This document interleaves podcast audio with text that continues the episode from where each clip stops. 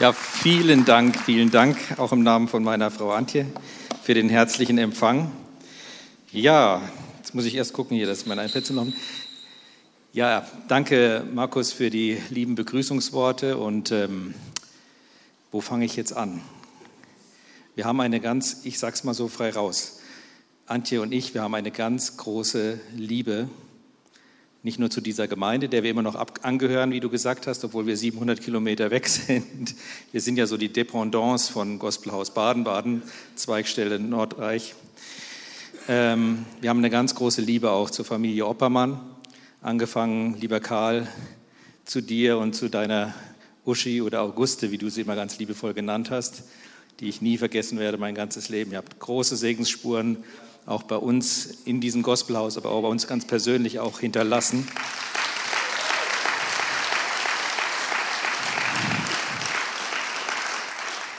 Und diese Liebe, die wir zu euch haben, die ist auch ungeteilt zu Nicole und Markus. Und äh, wir freuen uns mit euch zusammen auf dem Weg zu sein und Reich Gottes zu bauen. Jeder an, dem, an der Stelle, wo Gott ihn hingestellt hat.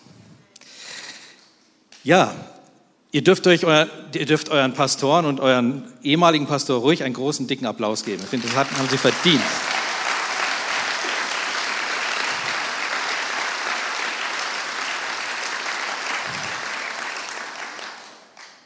Ich war ja neun Jahre Schatzmeister unseres Gemeindebundes, zu dem auch diese Gemeinde hier gehört und im Vorstand dort und habe viele Gemeinden gesehen und bereist. Und ich kann euch versichern, ihr seid in einer super tollen Gemeinde. Und das sage ich jetzt nicht nach Fishing for Compliments, sondern ist so. Das ist so.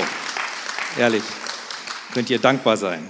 Ja, ich hoffe, ihr habt genug Zeit mitgebracht. Der Osterbraten muss noch etwas warten. Mir wurde von der Leitung 65 Minuten für meine Predigt eingeräumt, oder? Habe ich das richtig verstanden, Markus? Ihr könnt von Glück reden, dass wir nicht Open End vereinbart haben. Nein, keine Angst. Also ich werde euch nicht überstrapazieren. Jesus ist auferstanden.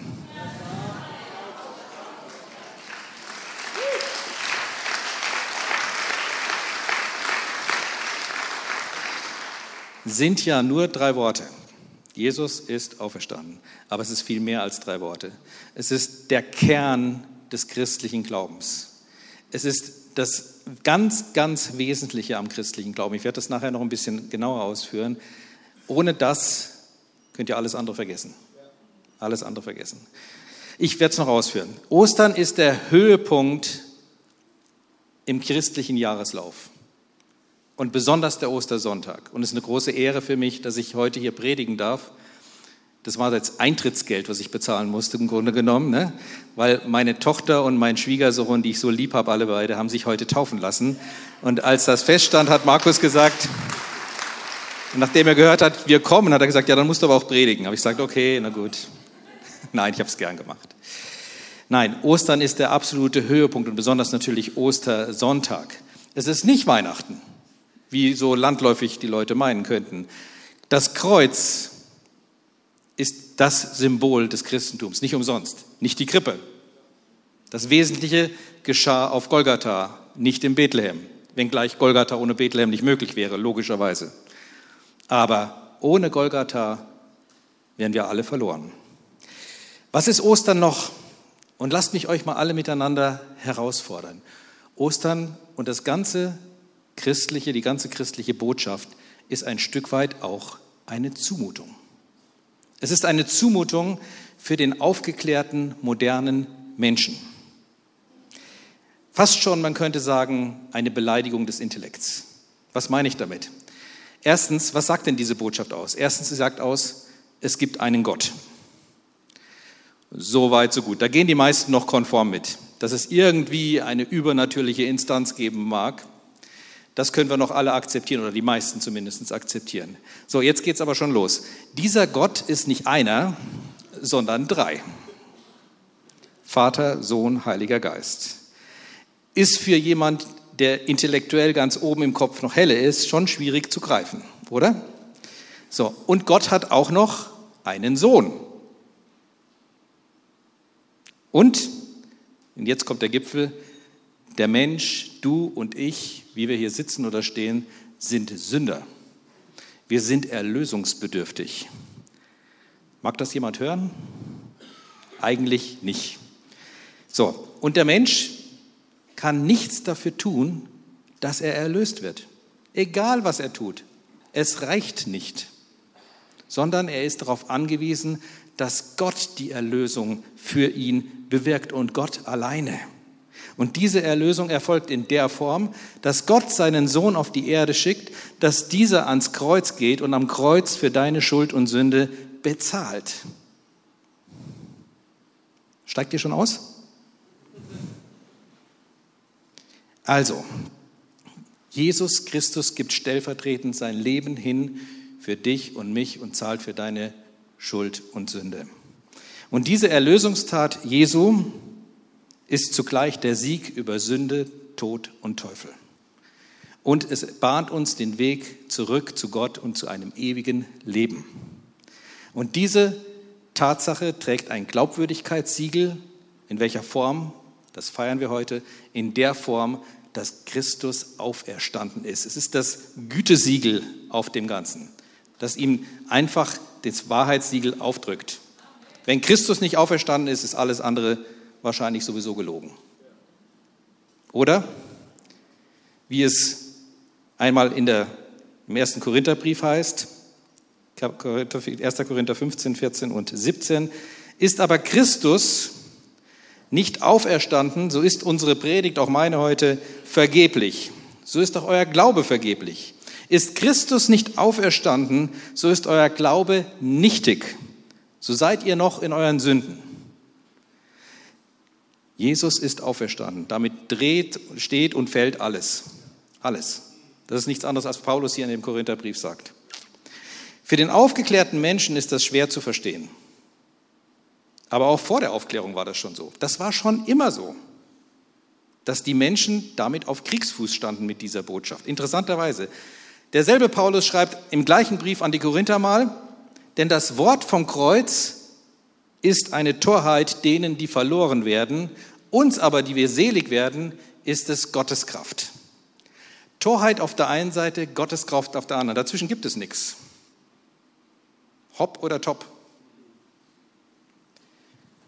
Und dennoch hat dieses Wort vom Kreuz, das für viele eine Torheit zu sein scheint, wie ein Lauffeuer die ganze Erde überflutet.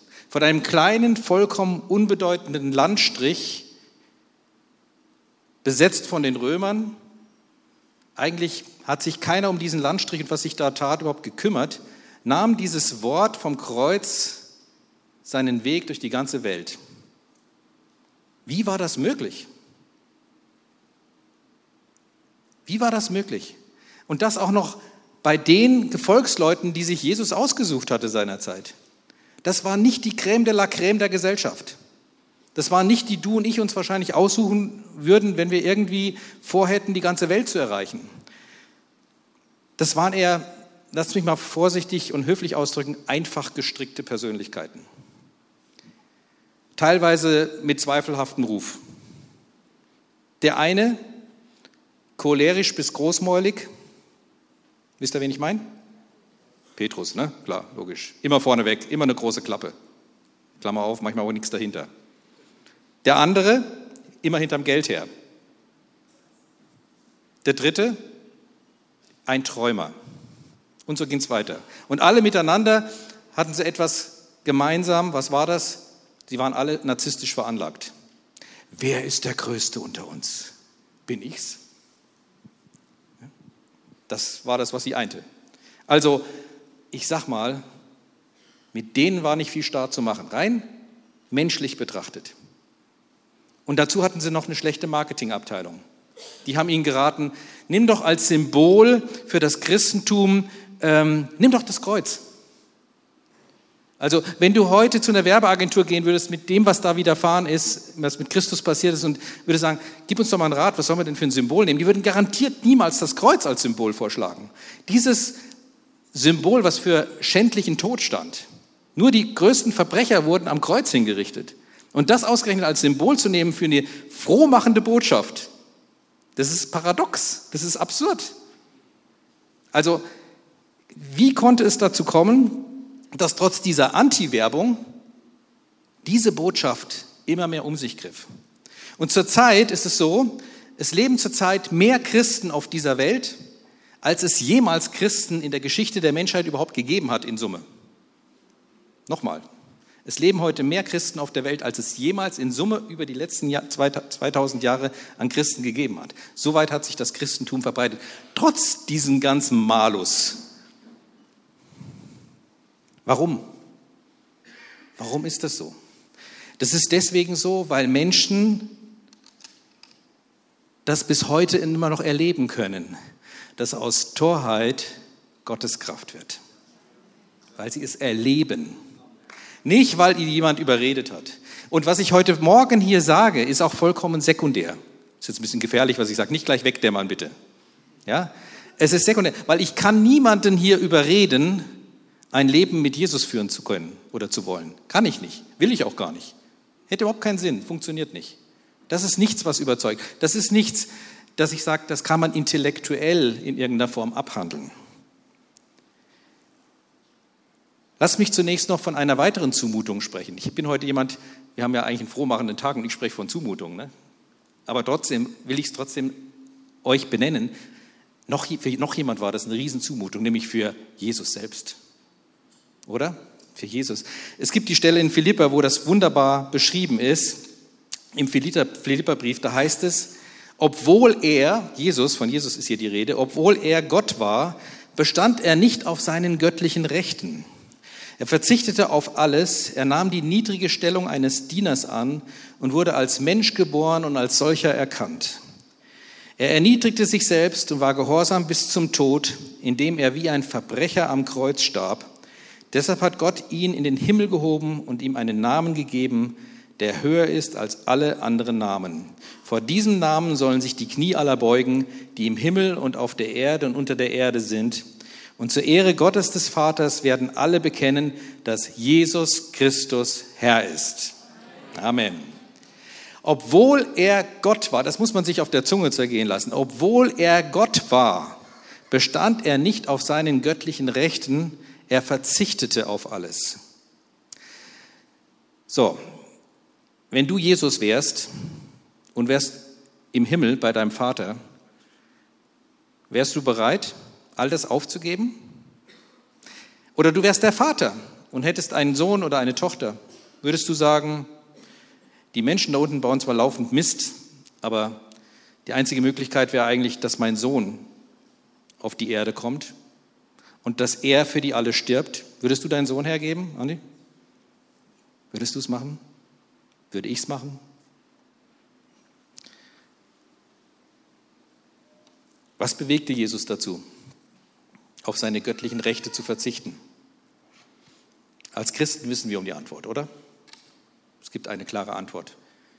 Steht ganz kurz im Johannesevangelium Kapitel 3, Vers 16. Kennt jeder Christ. Denn Gott hat die Welt so sehr geliebt, dass er seinen einzigen Sohn hingab, damit jeder, der an ihn glaubt, nicht verloren wird, sondern das ewige Leben hat. Liebe ist das Einzige, was Gott bewogen hat, Jesus bewogen hat, diesen Weg zu gehen. Und ganz nebenbei gesagt, es gibt nur zwei Motivationsquellen, die dich veranlassen können, dich aus deiner Komfortzone zu bewegen. Angst und Liebe. Es gibt nichts anderes. Wenn du aus deiner Komfortzone raus willst, dann hast du einen von diesen beiden Motivatoren an Bord. Bei Gott war es die Liebe. Es war Liebe, die Jesus bewegte, seine Komfortzone zu verlassen und Mensch zu werden. Es war Liebe, die ihn dazu bewegte, Mensch zu werden überhaupt.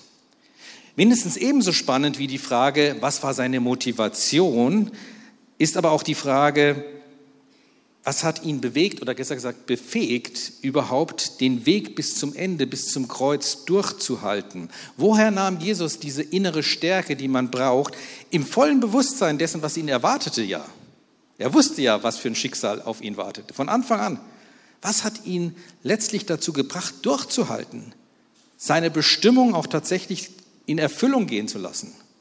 Und dies, obwohl er alles wusste. Jesus ist der Löwe von Juda. Wir haben am Freitag gehört in einer wunderbaren Predigt von, von Markus, da ging es um das Lamm Gottes. Das ist die eine Seite von Jesus gewesen. Und der Löwe von Juda, das ist die andere Seite von Jesus. Der Löwe von Juda, beschrieben in der Offenbarung Kapitel 5, Vers 5, da heißt es, siehe, er hat, es hat überwunden, der Löwe aus dem Stamm Juda, die Wurzel Davids, aufzutun das Buch und seine sieben Siegel.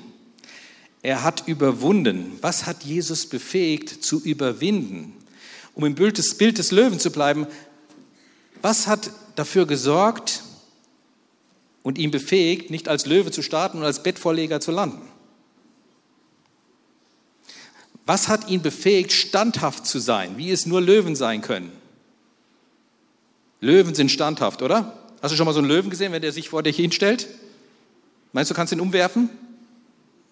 Glaub nicht. Der rührt sich keinen Millimeter, wenn du das versuchst. Ein Löwe ist standhaft. Deswegen hat er diesen Namen zurecht, in meinen Augen, der Löwe von Judan. Judas, Judah. Bei Jesus hat es auch nicht an Versuchungen gefehlt. Jesus wurde versucht. Er war ganz Mensch, auch versucht wie ein Mensch. Erinnern wir uns an den Anfang seines Dienstes. Er wurde in die Wüste geführt und wem begegnet er dort? Dem Teufel. Oder? War doch so. Und der Teufel hat ihn versucht, oder? Er hat ihn versucht, vom Weg abzubringen. Was hat er ihm nicht alles geboten?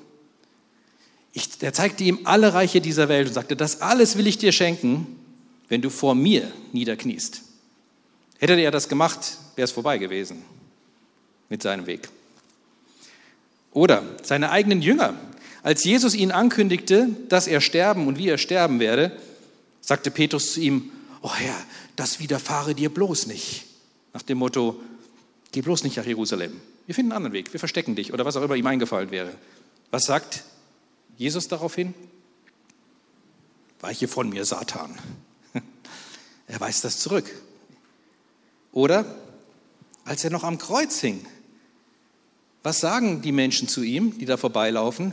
Wenn du Gottes Sohn bist, dann steig doch jetzt runter vom Kreuz. Muss dir doch ein leichtes sein. Meint ihr, das war keine Versuchung für Jesus in dieser Situation? Von Schmerzen gepeinigt, Durst ohne Ende, hing da schon stundenlang. Vielleicht der eine oder andere von uns wäre schwach geworden, hätte gesagt, äh, nee, sollen andere machen. Warum ausgerechnet ich? Nee, Jesus hat durchgehalten. Er blieb bis zum Ende standhaft fest. Was war verantwortlich dafür? Und das hat mit einer Frage zu tun. Und es ist die Frage schlechthin, die Frage aller Fragen, auch für euch, für jeden Einzelnen von euch. Jeder von uns sollte im Laufe seines Lebens diese Frage für sich beantworten. Was ist diese Frage? Was ist das für eine Frage? Die Frage aller Fragen, an der alle anderen Fragen deines Lebens auch mit dranhängen.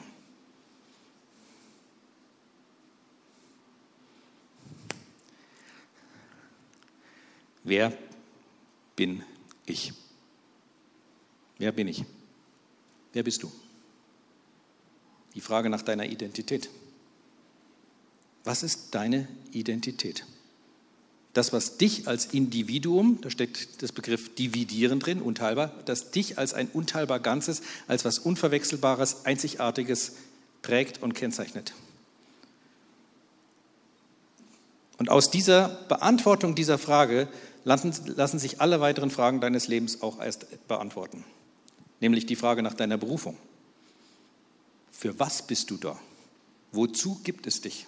Das kannst du nur klären, wenn du weißt, wer du bist. Sonst kannst du das nicht klären. Die Frage nach deinen Lebenszielen oder noch besser, die Frage nicht nur, was sind deine Lebensziele, die sind wie Kapitelüberschriften in deinem Lebensbuch. Aber was ist denn der Titel deines Lebensbuchs? Hast du dir das schon mal überlegt? Was ist der Titel deines Lebensbuchs? Ziele haben viele Menschen.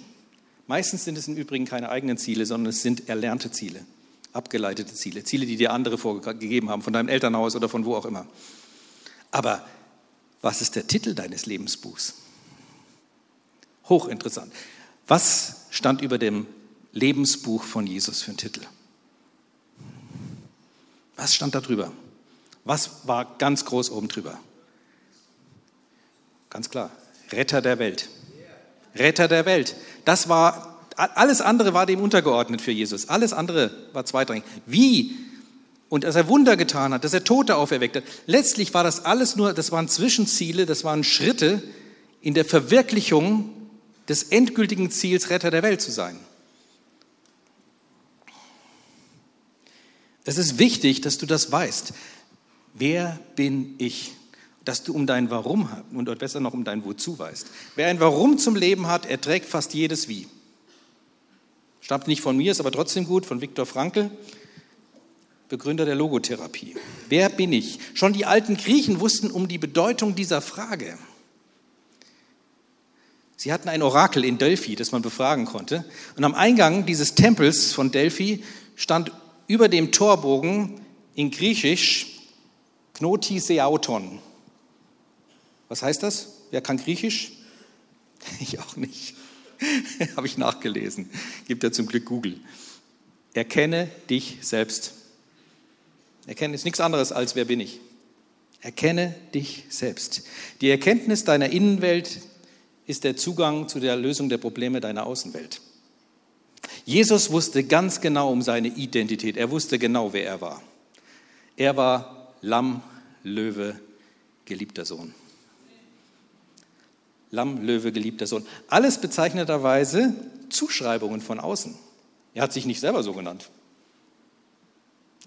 Ihm wurde das zugeschrieben.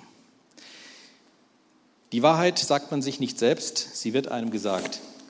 Ist ein Zitat aus einem Gebet von Antoine de Saint-Exupéry, kennt vielleicht der eine oder die andere. Dieses Gebet haben wir am Eingang unserer Kirche hängen. Gebet über die Kunst der kleinen Schritte. Die Wahrheit sagt man nicht sich selbst, sie wird einem gesagt. Meine Klassenkameraden haben, uns, haben mir im Alter von 14 Jahren gesagt, ich würde Rechtsanwalt werden. Ich habe damals gesagt, Rechtsanwalt. Ich verband schon das Studium mit Horror, weil auswendig lernen war nie mein Ding. Also wenn du mit dem Gedanken spielst, Jura zu studieren und du kannst nicht auswendig lernen, kein Problem, kannst du machen. Schau mich an.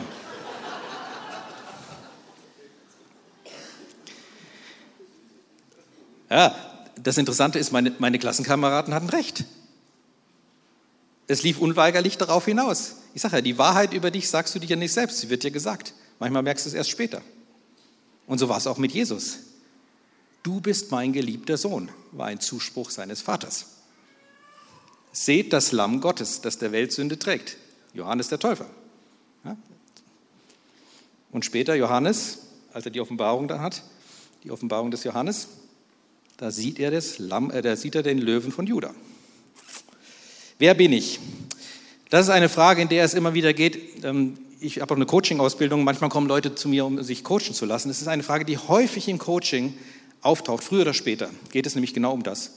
Was ist deine Identität? Für was lebst du eigentlich? Was ist der innerste Kern, dein Wesenskern? Die meisten, stellen, meisten Menschen stellen sich diese Frage nie. Sie leben einfach. Klammer auf, vor sich hin, Klammer zu. Und fühlen sich manchmal mehr gelebt, als dass sie leben, weil sie diese entscheidenden Fragen in ihrem Leben nie geklärt haben. Und das will ich dir heute Morgen sagen. Kläre zu deinem eigenen Besten diese Frage für dich. Das kann niemand für dich tun. Die meisten Menschen wissen weder, wer sie sind, noch wozu sie leben. Es gibt viele Menschen, die vieles können, aber nur wenige, die sich kennen. Und das ist fatal. Es gibt zwei wichtige Tage im Leben eines Menschen. Was sind die zwei wichtigsten Tage im Leben eines Menschen? Der Tag, an dem man geboren wird und der Tag, an dem du entdeckst, warum. Das sind die beiden wichtigsten Tage im Leben. Jetzt kann ich dir nicht sagen, wer du bist. Wir können hier keine Gruppen, keinen Gruppenbefund machen oder Gruppencoaching. Aber ich kann dir eine Antwort geben, die dir hilft, auf diesem Weg zu erkunden, wer du bist. Es gibt eine Antwort. Und vorhin habe ich die Frage aufgeworfen, wie wird aus Torheit Gotteskraft? Ohne dies zu beantworten. Ich habe gesagt, da komme ich später zu. Ich will darauf jetzt zurückkommen. Das hängt mit der Antwort zusammen, die wir genau auf diese Frage, wer ich bin, geben nach der Identität. Und ich will so ein bisschen erzählen aus meinem Leben ganz kurz. Ich habe noch ein paar Minuten. Ist jetzt etwa 30 Jahre her, da hatte ich eine Begegnung. Nicht mit meiner Frau, die kannte ich damals schon. Ich war damals Student an der Universität und hatte Kontakt mit einer Gruppe junger Studenten, Christen, wie sie selber sagten. Und das Interessante war, es faszinierte mich. Nicht so sehr das, was sie sagten, sondern die Ernsthaftigkeit, mit der sie ihren Glauben lebten. Mich begeisterte die Ausstrahlung, die sie hatten. Ich war angezogen von der Freundlichkeit und mit der Geduld, mit der sie meine löchernden Fragen beantworteten. Ich habe mich immer für Philosophie interessiert, schon als Teenager philosophische Werke gelesen. Diese Gedankenakrobatik hat mich immer schon fasziniert. Und ich hatte viele Fragen und ich war sicherlich äußerst nervig für manch einen. Und doch waren sie immer freundlich zu mir. Und so nach und nach aber, je öfter ich mit ihnen zusammen war, öffnete ich mich einfach auch dafür, für das Übernatürliche. Und wer meine Familie kennt oder meine Herkunft, der würde sagen, mit Übernatürlichen hatte ich überhaupt nichts zu tun. Da wollte ich nichts wissen. Mein Vater und meine Mutter, beide aus der Kirche ausgetreten, ähm, und das mit gutem Grund, sage ich jetzt mal, hatten überhaupt nichts für Spirituelles übrig. Und so wurde ich auch erzogen. So bedurfte es eines ganz schön langen Anlaufs, aber Gott weiß das ja. Eines ganz schön langen Anlaufs, bis ich mich für das Übernatürliche überhaupt öffnen könnte, dass da was sein könnte dass da vielleicht was dran sein könnte. Und so fand ich mich dann eines Nachmittags in der Studentenkapelle wieder, ganz allein, es war niemand dort, und ich kniete mich hin und ich sprach mit Gott, von dem ich nicht definitiv wusste, ob es ihn gibt. Die Christen sagen dazu Gebet und sagte, ich weiß nicht, ob es dich gibt, Herr, aber wenn es dich gibt, möchte ich es mit dir versuchen, möchte ich mit dir leben, weil es scheint mir spannend zu sein. Ich möchte dich kennenlernen. Und dann passierte etwas, was man nicht erklären kann. Freude kam in mein Herz. Nicht so ein bisschen Freude, nicht so ein bisschen, das war, es überflutete mich. Wärme kam in mein Herz. Ich musste lachen plötzlich. Ich merkte, da ist etwas, da ist eine Gegenwart da, die ich mir nicht erklären konnte. Oder nur so erklären, dass er sagt, das ist genau das, was ich wollte. Das mag niemand hier überzeugen. Ist auch gar nicht wichtig. Mich hat es überzeugt. Deswegen, das muss man erleben. Das kann man nicht jemanden argumentativ begründen. Alleine die Begegnung mit Christus ändert alles. Alles. In der Bibel beschrieben, du kannst wie viele Bücher drüber lesen, kannst hier Leute fragen, die hier schon länger mit Christus unterwegs sind. Was immer ausschlaggebend ist, ist die Begegnung mit dem lebendigen Christus. Nichts anderes.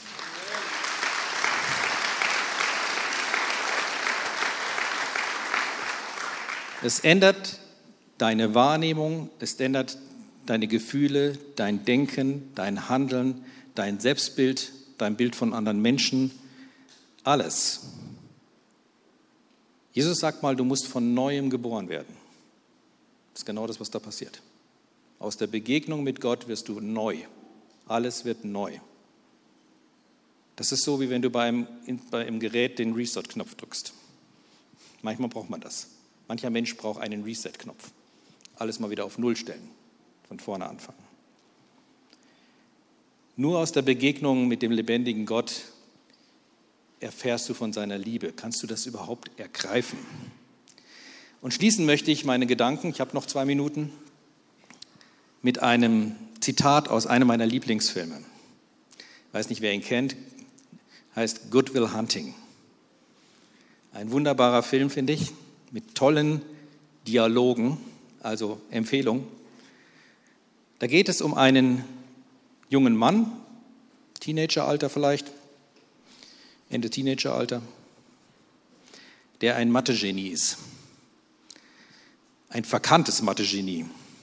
Aber er outet sich, als eine an eine Tafel eine Rechenaufgabe in Harvard hängen und er war beim Putzen dort und hat diese Aufgabe gelöst.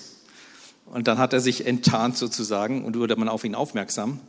Und ein Professor nahm ihn unter seine Fuchtel und versuchte ihn zu fördern. Das Fatale war, er musste, weil er straffällig geworden ist, bei einem Psychologen vorreiten. Und dieser Psychologe, gespielt von dem unvergessenen Schauspieler Robin Williams, führt mit ihm einen Dialog und sagt in diesem Dialog folgenden Satz zu ihm.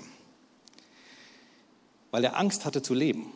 Dieser Mensch hat oder dieser Goodwill Hunting hat niemand an sich rangelassen. Und er sagt dann zu ihm, du kannst von allem in der Welt eine Ahnung haben, aber um es zu erfahren, musst du es schon erleben. Also eine Ahnung kannst du von vielem haben, aber wenn du es wirklich wissen willst, dann musst du es wirklich selber erleben. Ob Gott existiert, ob Christus lebendig ist, kann ich dir nicht beweisen. Ich kann dich nur einladen, es zu erleben. Und das ist so ein bisschen wie Schwimmen lernen. Du kannst stundenlang den Schwimmern zuschauen, wie sie sich im Schwimmbecken bewegen, mit mehr oder weniger Anmut, wie sie tauchen und wie das Wasser sie trägt. Und ich kann dir erklären, warum das alles physikalisch funktioniert, das Wasser trägt, so wie Gott dich trägt.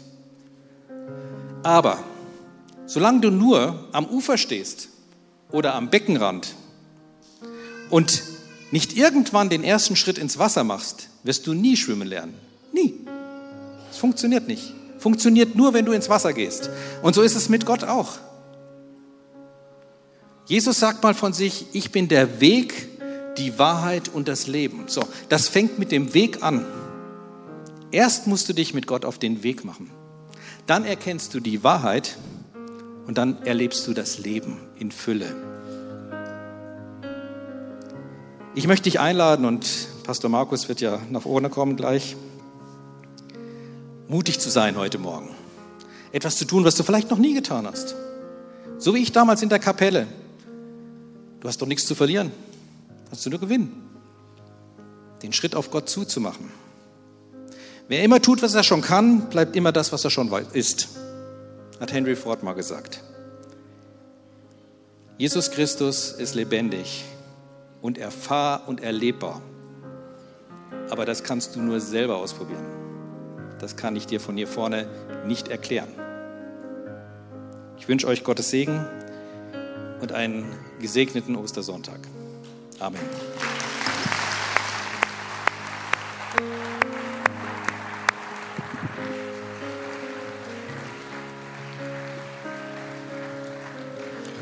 Was für eine großartige Predigt. Vielen Dank an Dr. Martin Stötzel.